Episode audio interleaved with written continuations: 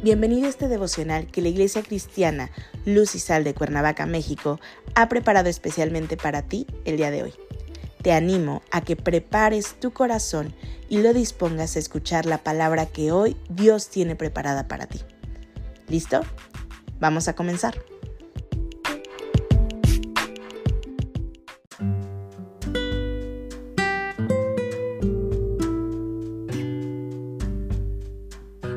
Hola, ¿qué tal? Es un gusto saludarte el día de hoy. Bienvenido, bienvenida.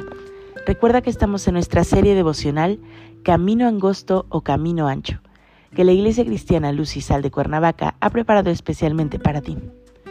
Nuestro tema de hoy es hostil. Hoy te voy a pedir que tomes tu Biblia y me acompañes al libro de Isaías capítulo 59 versículo 8. La palabra de Dios dice, No conocieron camino de paz ni hay justicia en sus caminos. Sus veredas son torcidas. Cualquiera que por ellas fuere, no conocerá paz. Dios es ampliamente misericordioso con su pueblo, con sus hijos. Hoy han conocido el camino angosto, el camino que no es fácil de transitar, el camino que despoja de todo aquello que anteriormente te separaba de Dios. Antes de ser hijo de Dios, andabas por los caminos anchos, por los caminos de deleite, los caminos que te tenían atrapado en sus veredas, caminos que te atraían y te impedían ver que hay otro camino que te puede sacar de la rebeldía, caminos en los que en ese aparente deleite había dolor, había intranquilidad en tu vida y te librabas una guerra interior para poder dejar esas veredas.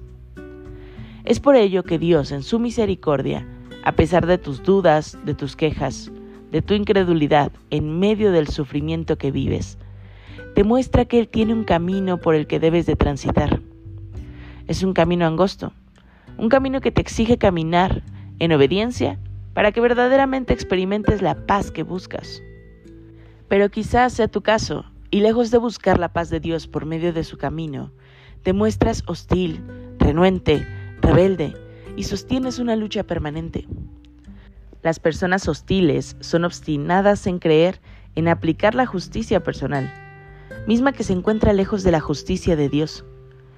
Ponen oídos sordos a las enseñanzas recibidas y endurecen sus corazones apartándose del camino verdadero por el que deben de andar.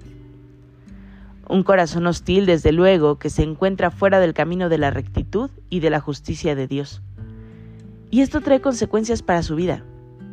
No vendrán bendiciones a tu vida. Dios no bendice a aquellos que muestran hostilidad hacia Él. Ten cuidado. No te conduzcas con la justicia que consideras que es la correcta, la que te enseña el mundo o la que consideras de manera personal, para aplicarla a los demás.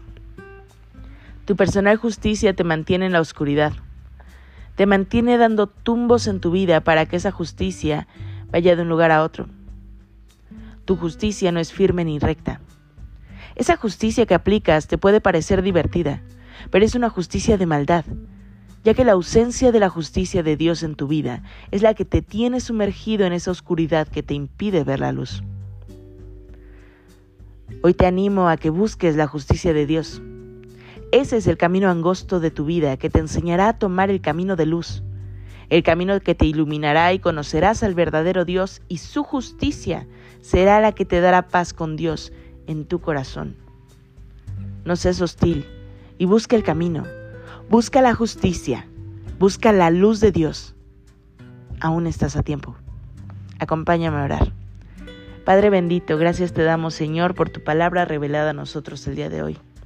Hoy pedimos Señor que seas tú escudriñando nuestro corazón, que si en nosotros Señor todavía hay hostilidad, si todavía hay algo presente Señor de ese hombre, de esa mujer hostil, se ha renovado por ti, Señor. Se ha transformado para que podamos caminar ese camino angosto, Señor, que nos conduce hacia ti. Ponemos, Señor, nuestra vida en tus manos, nuestro trabajo, nuestras familias, Señor. Y oramos, Señor, por las personas que el día de hoy se encuentran en necesidad. Que el día de hoy se encuentran enfermos, Señor, que seas tú restaurando y sanando cada parte de ellos conforme a tu propósito. En Cristo Jesús oramos. Amén.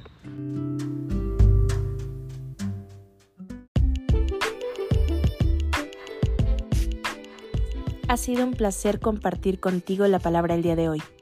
Te animo a que no te pierdas ni un solo capítulo de esta serie devocional. Nos vemos el día de mañana. Y recuerda, conecta con Dios.